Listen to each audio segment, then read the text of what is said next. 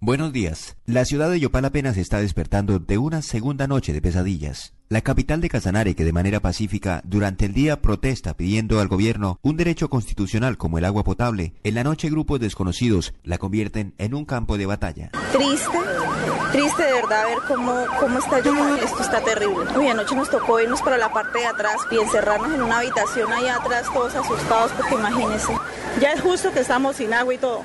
Y ahora con estas, estos vandalismos también, pues por favor, colabórenos porque la verdad somos muy afectados. Ayer el comercio parcialmente abrió sus puertas. En el comando de la policía, líderes del movimiento por el agua reunidos con autoridades y la viceministra de Aguas Carolina Castillo estudiaban un pliego de peticiones. La reunión fue suspendida sobre las 10 de la noche para atender la situación de seguridad. En Yopal, José Patricio Solano, Blue Radio.